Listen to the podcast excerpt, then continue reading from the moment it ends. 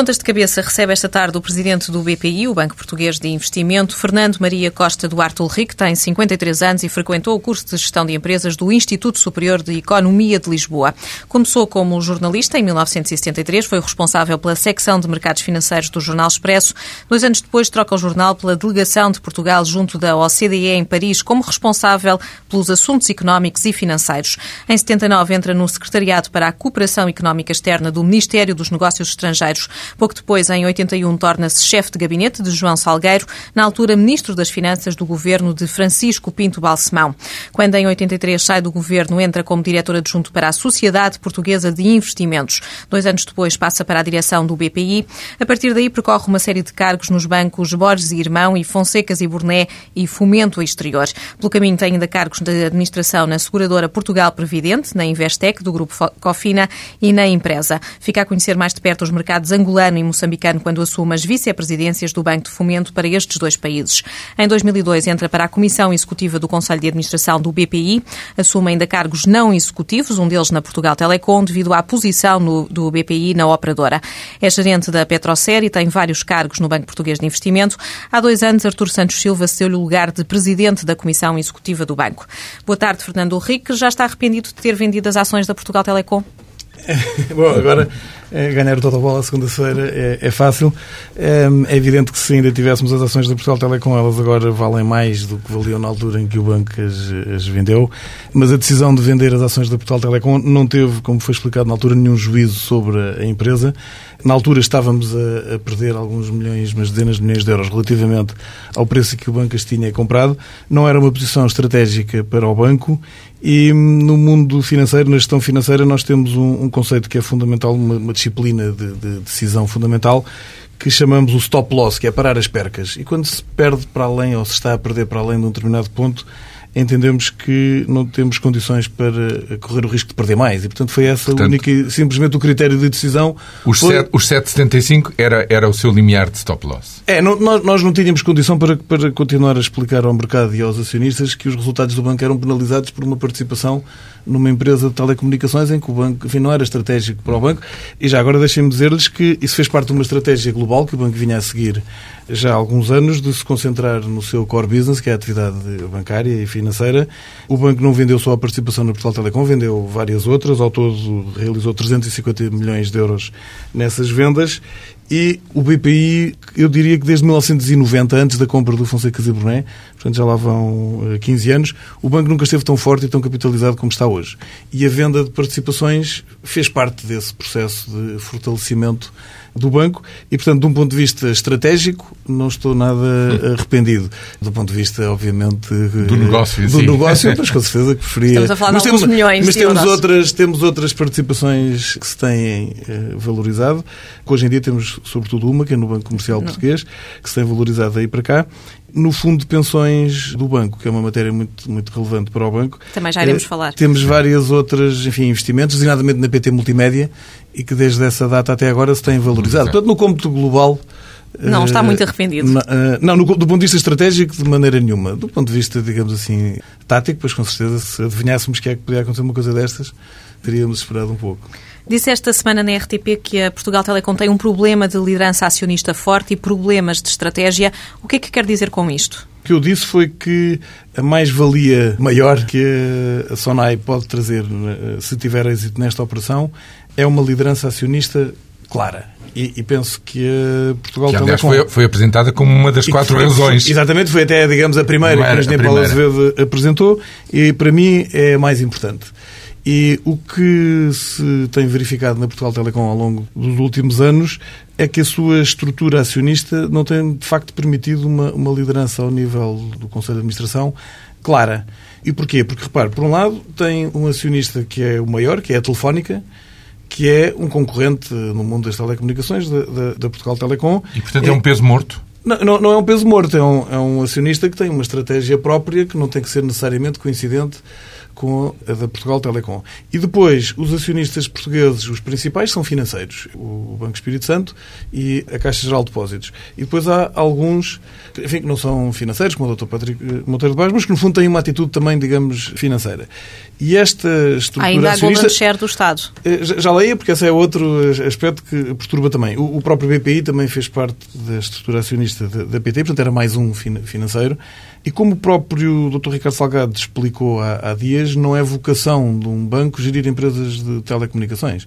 Mas, ao mesmo tempo, os interesses destes acionistas e a posição que têm têm sido, digamos assim, forte demais para que a Comissão Executiva da Portugal Telecom siga uma estratégia, se calhar, mais autónoma e mais independente do que aquela que tem conseguido seguir. Portanto, eu, eu diria que a estrutura acionista da PT não tem proporcionado, eh, eh, não tem dado um contributo claro para a estratégia da PT e também não tem, de algum modo, deixado, não, é, deixado não é porque tenha recusado, mas é pela própria natureza desta situação que a Comissão Executiva tenha sido tão independente como devia. Portanto, era se calhar melhor ou que estes acionistas todos tivessem todas posições mais pequenas e aí a Comissão Executiva Fernando podia ser... Está, está, está a fazer um elogio da estrutura acionista do BPI, que é justamente assim como está a descrever. Não é exatamente, não é exatamente, porque na estrutura acionista, eh, portanto, o que eu estava a dizer era que na PT, se estes acionistas tivessem todos menos, tivessem uhum. todos só 2 ou 3%, isso provavelmente permitia, teria permitido ao longo dos anos a Comissão Executiva... Maior margem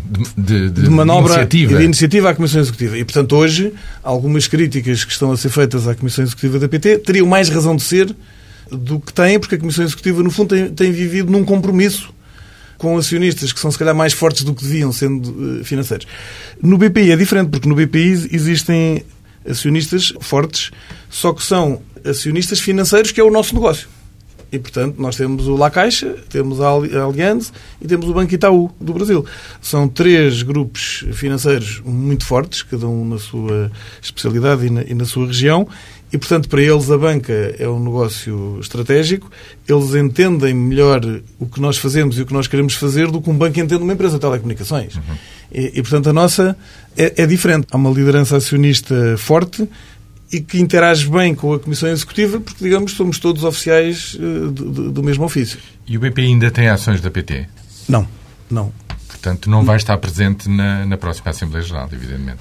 Bom, daqui até lá pode vir a ter e, portanto, teoricamente pode vir a estar, mas hoje, hoje não tem ações da Portugal Telecom. Como disse, o Fundo de Pensões do Banco hoje tem 4% da PT Multimédia mas gostava de estar na Assembleia Geral, até porque já esteve no Conselho de, de Administração com um cargo não executivo, é certo, mas, uh, portanto, conhece bem todas aquelas reuniões, sabe como é que é o processo. O que é que acha que vai acontecer no dia 21 de Abril? Ah, isso é totalmente imprevisível, não é? Totalmente, totalmente, uh, totalmente imprevisível. Eu, eu, eu que espero que, que aconteça, sobretudo, é que um, o, o Estado utilize bem e com bom senso os poderes que, que tem e relativamente a alguns deles, eu até penso que era útil que o Estado clarificasse desde já o que é que vai fazer para que fique claro para todos que as regras vão ser iguais para todos, no caso de virem a existir outras ofertas, ou até para, para a situação dos atuais acionistas saberem com o que é que contam na defesa do Portanto, melhor fazer, valor para as suas ações. Fazer doutrina sobre esta matéria. E, designadamente, eu até posso ser preciso, o Estado vai ter que hum, se pronunciar sobre a alteração de estatutos uh, da, da, PT no sentido que é, que é pedida pela SONAI de desblindar, portanto, eliminar as limitações aos direitos de, de, de tal forma que, eh, contrariamente a agora, até agora, só se pode ter 10% dos, dos, votos. dos votos. Isso deixa de existir. Exatamente. E para que isso aconteça, em primeiro lugar, é preciso que os acionistas aprovem por uma maioria de dois terços e que o Estado não vote contra, porque, porque mesmo que os acionistas aprovem por uma maioria de dois terços, se o Estado votar contra com as ações da categoria A, claro. veta, veta, não é?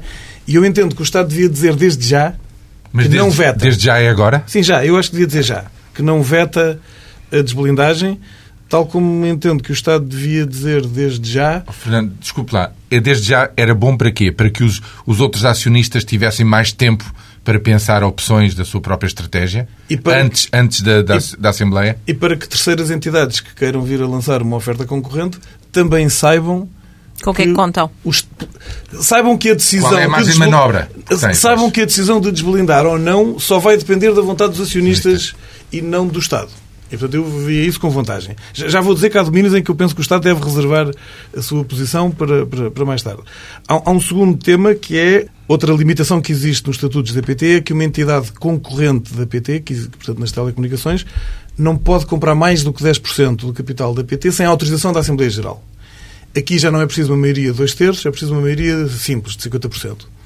E, portanto, o Estado também devia dizer desde já que se, por eh, uma maioria de 50%, os acionistas atuais da PT autorizarem, eh, neste caso a SONAI, a comprar mais do que 10%, que o Estado não veta. Eu entendo que o Estado também devia esclarecer esse esclarecer ponto. Desde já, esse esclarecer ponto. esse ponto. Sim, Depois há um terceiro conjunto de situações em que o Estado também tem direito hum, de veto, o direito de, de, influenciar as decisões, que tem que ver com as eleições para o Conselho de Administração, até um terço dos membros do Estado tem direito de veto, eh, elementos da Comissão Executiva, consoante a dimensão eh, da Comissão Executiva, e decisões, digamos assim, do própria estratégia de investimento e desinvestimento da empresa. Nestas matérias, obviamente que o Estado não tem que dizer nada agora, porque só perante propostas concretas é que é o Estado se deve pronunciar. pronunciar não é? E em relação à Golden Share do Estado? O que é que acha que deve acontecer? Sabendo-se que Bruxelas não, não é nada favorável à existência de ações douradas que dão privilégios eh, especiais ao Estado. Relativamente a este ponto, portanto, o que eu me estive a pronunciar foi a forma como eu entendo que o Estado deve utilizar a Golden Share que tem. Exato. Que tem. Relativamente à existência da Golden Share ou não, a tendência, até por pressão de Bruxelas, é para que venham a desaparecer e, em alguns países já têm estado a, a desaparecer. Agora, eu reconheço que em setores eh, sensíveis eh, para a economia e para a sociedade portuguesa que pode fazer sentido que o Estado tenha alguma intervenção. E isso mesmo até é reconhecido na oferta da, da SONAI, quando a SONAI admite formas de concertação, digamos assim, com o Estado, tal como quando integrados no consórcio Petrocer nós concorremos à compra de uma participação na Galp, também estávamos disponíveis e até fizemos propostas nesse sentido a fazer um acordo de acionistas em que o Estado era, era parte e, e tinha alguns, alguns poderes. E, portanto, eu penso que a tendência de Golden Share é para desaparecer, o Estado ter alguma participação em algumas eh, decisões, desde que, sob forma correta, pode-se justificar. Há pouco falava nos, eh, nos problemas eh, de liderança e até de estratégia da PT. Em que medida é que a Golden Share do Estado pesa nesses problemas? Penso que hum, nos últimos anos a existência desse poder perturbou e da maneira como foi utilizada, admito que às vezes até sem, sem consciência de que podia estar a ter esses efeitos, mas, mas penso que hum, perturbou e sobretudo porque uh, do lado privado não havia tal liderança clara que falei antes. E para mim, um exemplo claro na, na Portugal Telecom do que, do que estou a dizer tem que ver com a questão da hum, presença no Brasil. Portanto, a Portugal Telecom tem um investimento no Brasil e depois, normalmente, a discussão, digamos, pública e de alguma forma política sobre esse investimento é a Portugal Telecom tem uma participação estratégica no Brasil. O Brasil Plant, é um país plantou uma lança estratégico. No, Brasil. no meu entender, não é nada disto. A Portugal Telecom tem 50% de uma empresa no Brasil e os outros 50% pertencem nem mais nem menos que à Telefónica, que é uma empresa muito maior, muito mais forte do que a Portugal Telecom, portanto isso cria alguns eh, desequilíbrios, algumas dificuldades. E no qual a PT terá investido o dobro daquilo que pode tirar da sua parte de 50%. Eu sobre valores não me gostava de pronunciar. Mas isso foi um dos argumentos o, apresentados pela SONAI o, para criticar essa estratégia. Eu não sou. Vamos lá ver é um bocadinho há pouco como a venda das ações que o BPI fez na, Portugal Telecom. Criticar, passado uns anos, decisões tomadas antes, é sempre muito fácil. Por exemplo, eu podia-lhe dar um exemplo. O Grupo Sonai já teve 4,4% do BPI, que vendeu, vai fazer agora 3 anos, e as ações do BPI estão hoje exatamente ao dobro do valor a que a Sonai as vendeu. E, portanto, agora também podíamos vir dizer os empresários agora mais... Eh, e que eu, de quem eu sou grande admirador, engenheiro de Azevedo, engenheiro Paulo Azevedo, eh, Viram mal na altura. Eh, olha, também venderam as ações do BPI por metade do valor que elas têm hoje e até enfim, e, e, portanto mas não podem ser criticados por isso porque tal como o BPI claro. vendeu o Portugal Telecom porque tinha uma determinada estratégia ah, eles também para eles não era o core business, o negócio principal ter ações de um banco e, portanto na altura entenderam que esse dinheiro era mais importante para outras coisas. Uhum. E portanto eu penso que a PT quando investiu no Brasil vamos admitir que o fez bem e que era no âmbito de uma estratégia de acreditar na expansão futura do Brasil. Uhum. A PT começou por investir eh, sozinha, não foi logo em parceria com a Telefónica. Depois fez uma parceria com a Telefónica que tem várias vertentes, não é só o Brasil, mas em que o Brasil é, digamos assim, o aspecto mais visível.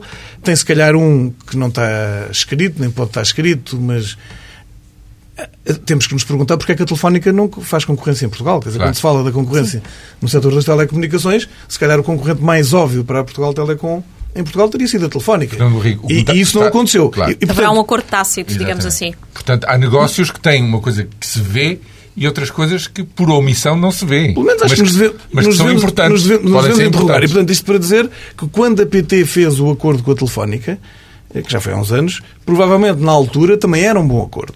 Só que depois a vida é dinâmica, não é? as coisas vão, vão evoluindo e o que eu penso é, é que essa situação cristalizou e que da forma como está, eu entendo que ela não é boa para a Portugal Telecom e entendo que o Estado não se deve imiscuir nessa decisão.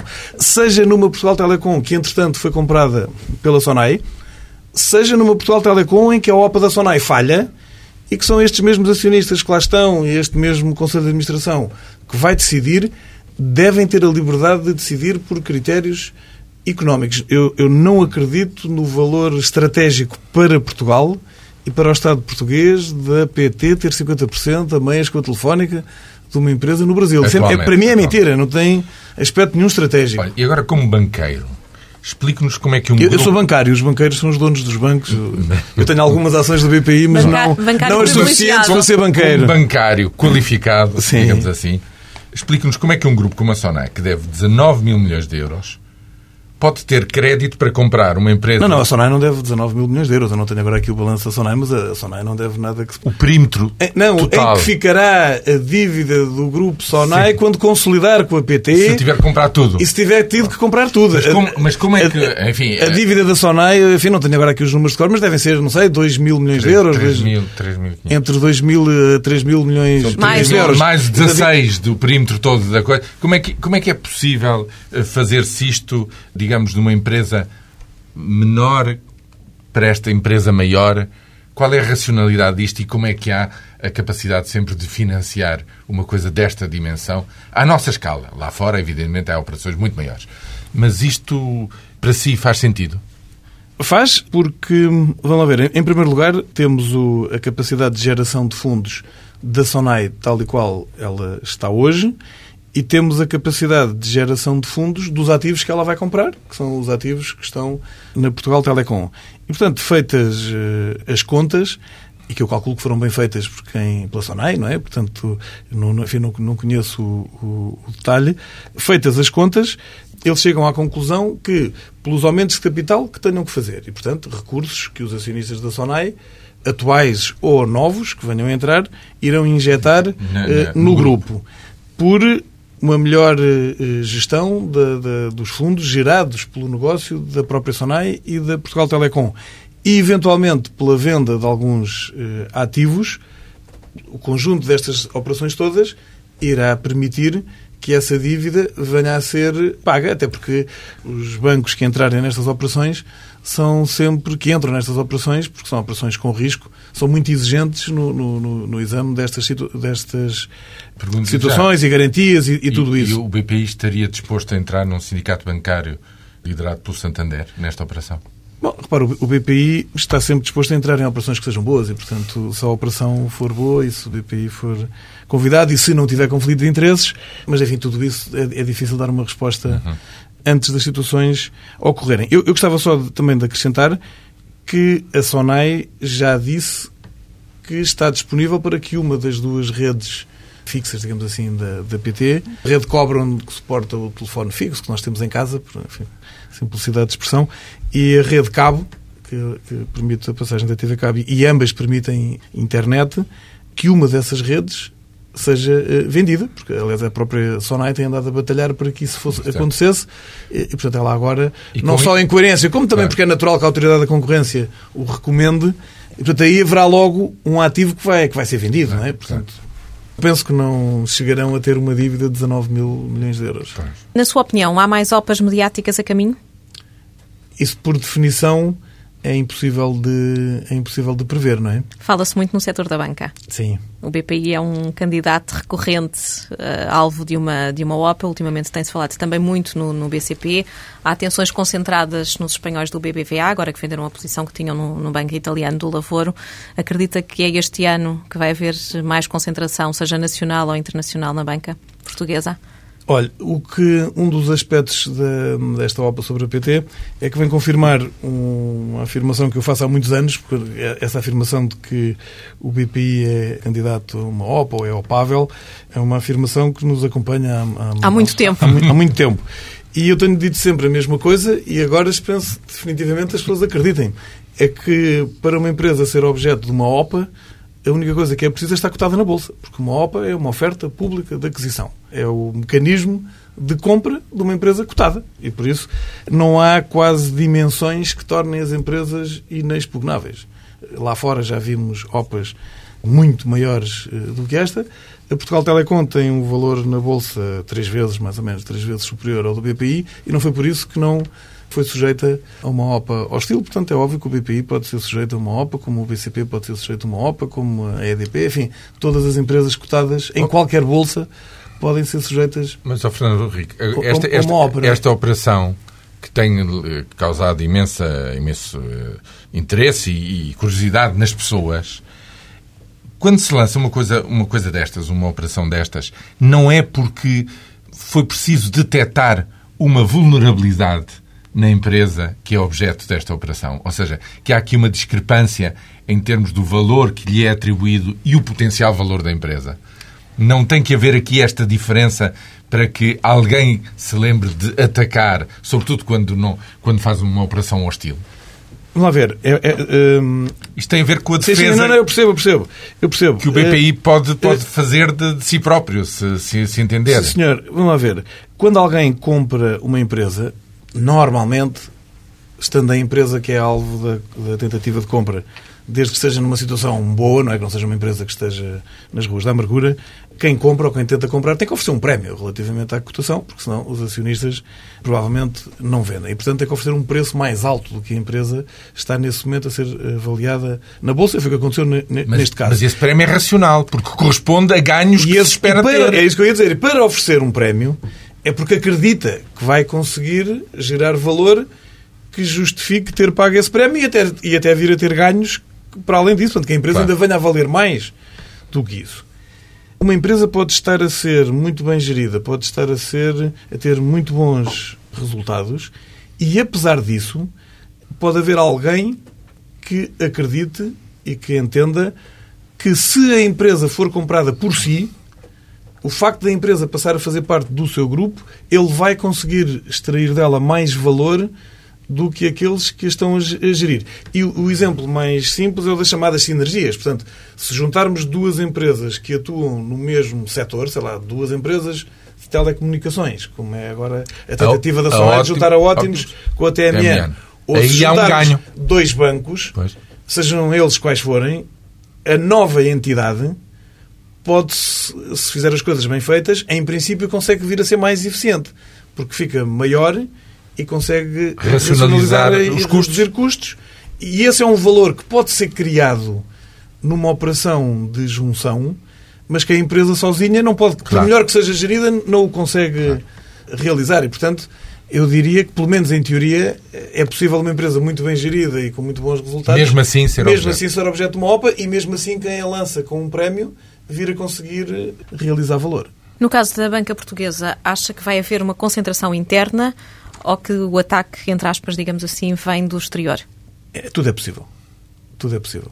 É uma matéria que, repare, por definição, quem faça operações dessas tem que, não só por imperativo legal, como por interesse próprio, tem que manter o máximo dos, eh, dos segredos. E, portanto, é, é, é, não vale, acho que não vale a pena, entendo que não vale a pena fazer previsões. É, é sabermos todos que essas coisas podem acontecer a qualquer momento e, hoje em dia, integrados na União Europeia, isso pode acontecer não só entre empresas nacionais, como é o caso da Sonai com a PT, se se vier a concretizar, como pode acontecer eh, com empresas eh, estrangeiras. Não é? Portanto, esse banco italiano que referiu que o BBVA não, não conseguiu comprar, agora foi objeto de uma oferta por um banco francês e que, enfim, e que parece que vai conseguir ter êxito. Portanto, o mercado europeu é uma realidade. Os eh, rácios do BPI são dos melhores na banca portuguesa, talvez os melhores. Foi o senhor que assim o admitiu na apresentação dos resultados do BPI. No, dos os rácios de capital, sim. Sim, os rácios de capital, resultados referentes ao ano passado, em que os lucros do BPI ultrapassaram os 250 milhões de euros. Vão reforçar em Angola, com a abertura de mais 27 balcões. Registaram no ano passado, neste mercado angolano, 70 milhões de euros de lucros. Em Moçambique, os lucros foram de quase 2 milhões de euros. Que outros mercados está a estudar? Neste momento, as nossas uh, apostas são essencialmente em, eh, como disse, em Portugal, uh, Angola e, e, Moçambique, e temos também algumas uh, operações em Espanha. Portanto, o, o banco tem uma, uma, sucursal que faz banca comercial em Madrid e que apoia as empresas portuguesas que atuam em Espanha e empresas espanholas com atuação em Portugal. E a nossa operação de ações, portanto, seja a análise de empresas cotadas e a venda de ações a investidores institucionais, é, de há três anos para cá, uma operação ibérica. Portanto, temos equipas no Porto e em Madrid e que são geridas como se uma única entidade se tratasse. Não há uma repartição regional, há repartições e especialidades setoriais e hoje em dia até a maior parte de, do, do, negócio, digamos, de corretagem e de, de ações que o BPI faz é já com empresas espanholas vendendo a investidores não só espanhóis, mas eh, no resto da Europa e até nos, nos Estados Unidos.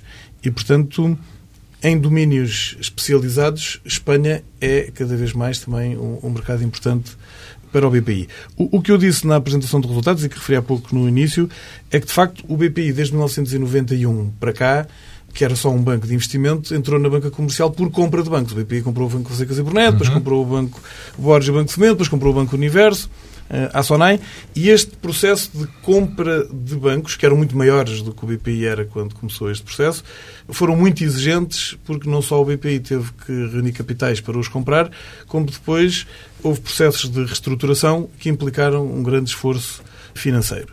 E por isso, desde 1991 até agora, este conjunto de compras e de reestruturações pesou muito na vida do BPI e por isso é que eu uh, disse há pouco e repito que, concluída essa fase, o banco está hoje, em termos de rácios de, de, capital, numa situação que eu não me lembro, só em 1990, mas aí éramos só um banco de investimento, é que o banco estava tão capitalizado. E, portanto, por estar numa situação, outra vez, bastante mais forte desse ponto de vista, isso dá-nos margem para podermos uh, ser um pouco mais agressivos nos nossos pensamentos e nas nossas ambições, mas não tenho nada mais concreto do que sublinhar que a nossa base de partida hoje, olhando para o futuro é, a partir de agora, mais forte. é mais forte do que era, por exemplo, há três anos, ou há dois, ou, ou há cinco, e por isso isso também nos deve levar a ser mais ambiciosos. Mas por enquanto é só esta.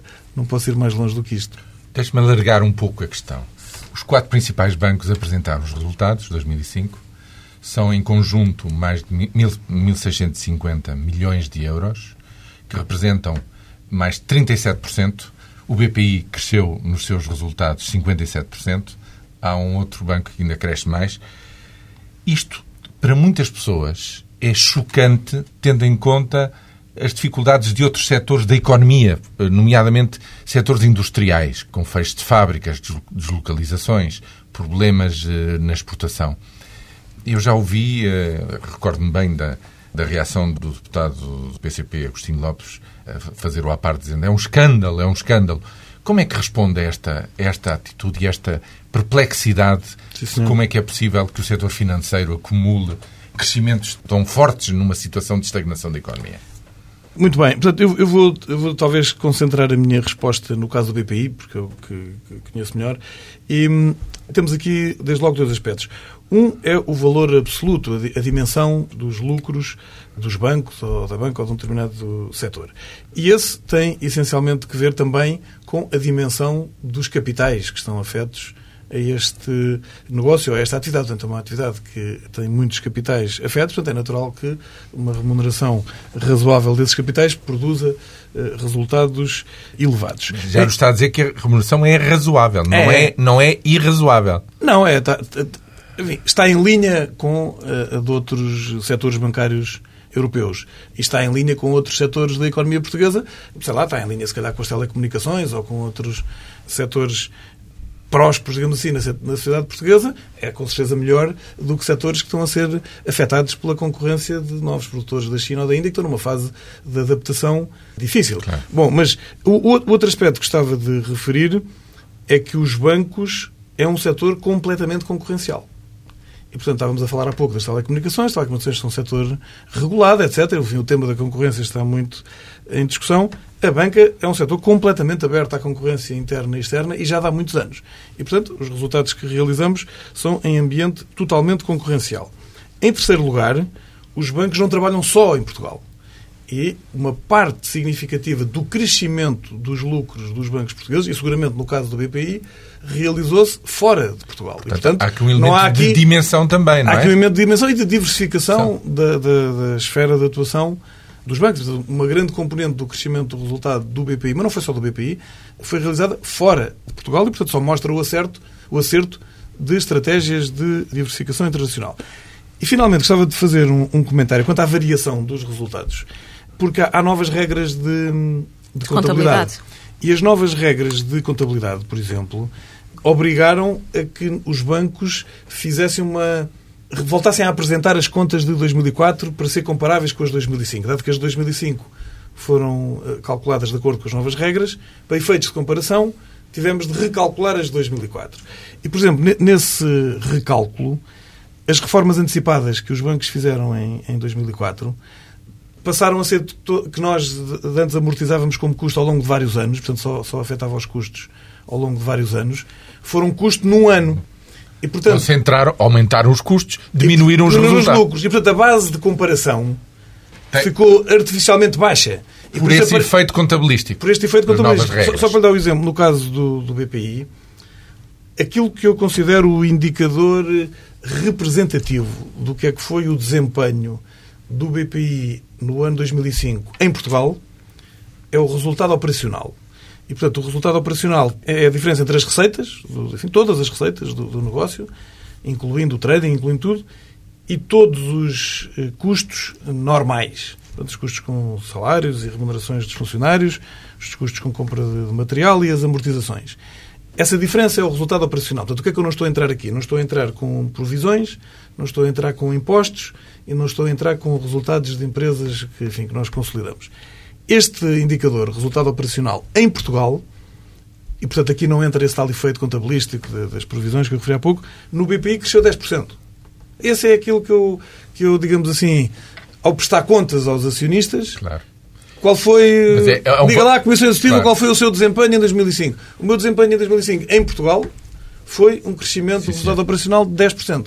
Em Angola já foi muito maior, não só o total como do, o próprio resultado operacional, e, portanto, o resultado operacional do BPI consolidado foi 22%, sabe? mas aí faz passar dos 10 para os 22 é Angola. E Angola é um, é um caso especial de um país que saiu de uma guerra, que entrou na normalidade e que, que é muito rico não, e que está a crescer muito. 20 e tal por cento. E, e, e, portanto, olha, nós tivemos, tivemos a sorte de que alguém no passado, ainda quando o Banco de Fomento até era do Estado, tivesse decidido abrir uma, uma sucursal em, em Luanda. Tivemos a sorte e o mérito de ter pessoas que aguentaram e desenvolveram essa, essa operação. E agora tem o proveito de estar lá. E agora temos, temos o proveito, mas continuo, penso que continuamos a ter o mérito de, de continuar a fazer uma aposta muito grande em, em, Angola. O BP integra o consórcio Petrocer, que chegou a ser escolhido para entrar no capital da Galp por troca com os italianos da Eni. No fim, a Eni acabou por ficar na Galp e a América Morim entrou como novo parceiro. Para a Petrocer, a Galp é uma batalha perdida? Eh, eu, eu, eu, não gosto de, falar do não gosto de falar do passado e portanto eu penso que eh, como já disse noutras ocasiões eu felicito o Sr. América Morim e a Sonangol por terem conquistado a posição que conquistaram na Galp e espero que tudo corra pelo melhor porque a Galp é uma empresa muito importante para Portugal e não, não queria fazer mais nenhum mais Portanto, nenhum para vocês é um caso arrumado. Encerrado. Não, não fazia mais nenhum, mais nenhum comentário. Está a deixar uma porta aberta. Não, não, não estou, não estou, não estou, mas não... não só quero que corra bem Pode a bem da Galp e de, e de, Portugal e de Angola. Pode-se trocar esse interesse pela Galp pela EDP, por exemplo? Bom, eh, fez uma pergunta em termos. De, o, não, o BPI não é. No BPI não vai. O BPI Banco. E o consórcio? Não, o não, não, em nome da Petrocer não, não, não, não falo. Não tenho autoridade para isso. Em nome do banco, o que eu lhe posso dizer é que eh, a estratégia que levou o BPI a sair da empresa, da SIC, da, da Portugal Telecom, não vai ser alterada e, portanto, o banco não vai tomar participações em empresas eh, industriais. O fundo de pensões do banco é muito grande, tem dois, uma, o fundo de pensões do banco hoje tem 2.300 milhões de euros, portanto é um, é um fundo muito grande, faz investimentos e faz participações em empresas e tem uma participação, salvo erro, na EDP de um pouco superior a 1%. Mas, uh... uhum. Um dos problemas da PT é o fundo de pensões. Uh, há o problema das provisões para garantir o cumprimento de todas as obrigações contraídas. É um problema que também afeta a banca, que neste momento esboça querer integrar os respectivos fundos de pensões na Caixa Geral de Apresentações. Tendo em conta que os bancos têm mais pensionistas do que funcionários, neste momento, a descontar, qual é a vantagem para o Estado de aceitar uma tal uh, transferência? Eu, eu, não proponho essa transferência, portanto, confesso que não me preocupei muito em ver qual é a vantagem uh, para o Estado. Aquilo, Como é que vê este problema? Aquilo em que e nós, as movimentações que existem à volta dele? Aquilo em que o BPI tem estado empenhado e envolvido e tomou até a iniciativa de apresentar propostas públicas nessa matéria e temos estado muito empenhados no âmbito do grupo negociador da APB em discutir com os sindicatos é a de os novos colaboradores dos bancos, ou daqueles que venham a ser admitidos depois desta alteração eventualmente uh, ser introduzida, passem a estar integrados na Segurança Social. Mas é só para os novos colaboradores do banco. Vamos admitir que há um acordo entre os bancos e os sindicatos e que permite que uma tal regra entrasse em vigor no dia 1 de julho. É para quem entrar nos bancos a partir, a partir de 1 de julho, passam a estar na Segurança Social. Relativamente às pessoas que estão hoje reformadas da banca, não nos Nada passa muda. pela cabeça fazer Nada nenhuma muda. mudança. Em relação aos que estão atualmente a trabalhar no ativo dos bancos, também não encaramos nenhuma alteração relativamente à situação que eles têm. Há algum tempo defendeu um corte de 10% nos ordenados dos portugueses. No entanto, e olhando para os resultados do BPI no ano passado, os custos com pessoal subiram 18% em parte devido a um aumento de 5,6% com remunerações correspondentes a prémios. Como é que explica este aparente contrassenso? Bom, eu, eu, eu, não, enfim, não, eu não propus que se cortassem os salários dos, dos portugueses. Eu, eu estava num debate numa universidade, estava num debate numa universidade e quando se estava a falar da competitividade e de soluções e tudo isso, eu referi que no ambiente antes de estarmos no euro, quando tínhamos liberdade cambial, se o país estivesse na situação em que estava nessa altura, já foi há um ano, provavelmente teria que fazer uma desvalorização. Como estamos no euro, uma desvalorização não é possível e a medida que permitiria produzir o efeito equivalente seria uma redução de salários de 10%. Portanto, eu não defendi, não apresentei como proposta, não é esse o ponto. Eh, relativo, eu penso que alguns dos números que referiu do BPI, não tenho aqui de memória que sejam exatamente esses, mas não, não, não faz mal, é um facto que os custos com o pessoal uh, subiram em, em 2005 e é, é, normal que assim mas... seja. O, o, banco está a crescer, o banco tem muitos colaboradores muito competentes. Portanto, o, é... o problema, o que está a dizer é que uh, o problema de muitos setores é que a produtividade terá que crescer mais do que crescem os salários. Ah, isso de certeza absoluta. E, portanto, e o que eu dizia era, se fosse possível que houvesse um consenso nacional para que aumentar, digamos, a, a, produtividade, a competitividade de uma só vez, não sendo possível desvalorizar, fazendo uma redução de salários que o país todo concordasse, enfim, era, era obviamente uma discussão teórica para ilustrar também, por um lado, os instrumentos de política económica que deixámos de ter e, por outro lado, a dimensão das dificuldades que o país enfrenta. Aliás, repare, toda a gente diz a mesma coisa, porque quando o Governador do Banco de Portugal vem dizer não, redução de salários não, senhor, mas depois diz que os salários não podem uh, evoluir mais do que a produtividade. Tudo isso. Ele está a dizer a mesma coisa. É só um problema de como é que isso se distribui ao longo do tempo. Mas ele está a dizer a mesma coisa. Exatamente. Estamos ambos Sim, a partir da mesma mas, mas constatação. Não é? Mas são estratégias diferentes. Ter um efeito imediato, claro. digamos, de choque. Claro, a ideia claro, do choque claro. ou a ideia de, é. de gradual. não é? Agora, Fernando Henrique, eu queria lhe perguntar isto. Um problema grande é a falta de qualificação, ou seja, a falta de capacidade para produzir mais para gerar mais valor.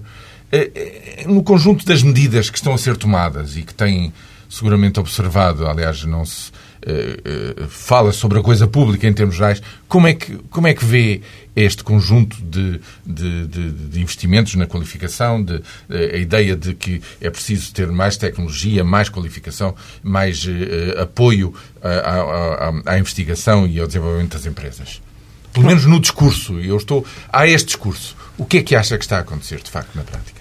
Vamos ver, eu penso que o discurso é, é positivo, mas eu devo dizer que mais do que o discurso, valorizo a atitude. Estou à vontade nesta matéria, porque eu não votei para a eleição do engenheiro Sócrates, mas devo dizer que para mim ele tem sido uma surpresa positiva.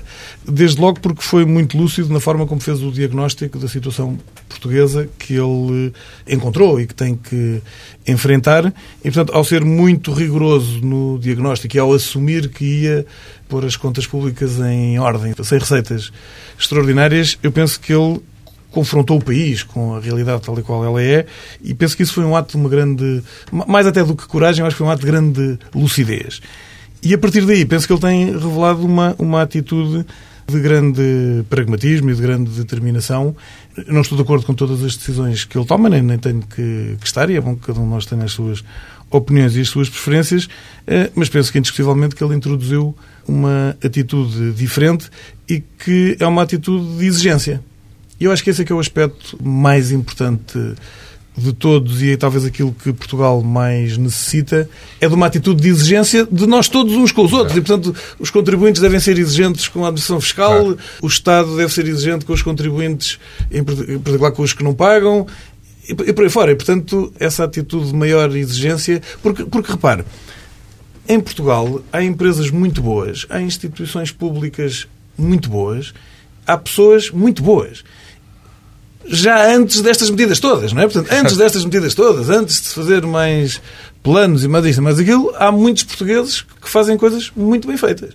E qual é a diferença? A diferença é a atitude de, desses uh, portugueses. Eh, os portugueses que são mais exigentes consigo próprios e que hum, lutam mais, de uma forma geral, têm tido bons resultados. Desde aqueles que ficam cá, aqueles que, que vão para outros países procurar uma vida, uma vida melhor e, portanto, eu, mais do que medidas eh, específicas, valorizo muito uma atitude de maior exigência de maior determinação na, na aplicação das medidas que tenho visto no, no Engenheiro Sócrates e que já agora penso que o meu candidato que, ganho, que eu apoiei nas eleições presidenciais também vai colaborar nesse sentido, porque é também, enfim, esse o seu, o seu perfil e o seu estilo de vida e, portanto, estou bastante... Eu não gosto da palavra otimista, nem otimista e pessimista, mas eu estou confiante que Portugal já está a melhorar. Embora as estatísticas ainda vão piorar. Como vimos agora com o desemprego. Claro. Há um desfazamento. E, obviamente, há um desfazamento. Há um desfazamento e, portanto, vamos ver, é óbvio que para quem está desempregado e quem fica desempregado é uma notícia muito triste e muito preocupante e que obviamente tem que ser encarada e, e resolvida com apoios, mas do ponto de vista global eh, do país, eu penso que Portugal já está a melhorar. Em termos das estatísticas do PIB, do desemprego, se calhar só se vai notar em 2007 ou, ou mais para a frente, mas, mas eu, estou, eu confio que já estamos a melhorar. E sinto isso na, no, no, nos negócios e nas, nas conversas com empresas. Agradeço ao Presidente do BPI ter aceito o convite para vir ao Contas de Cabeça. Amanhã pode ler um digest da entrevista a Fernando Henrique no DN, um digest escrito por António Pérez Metelo.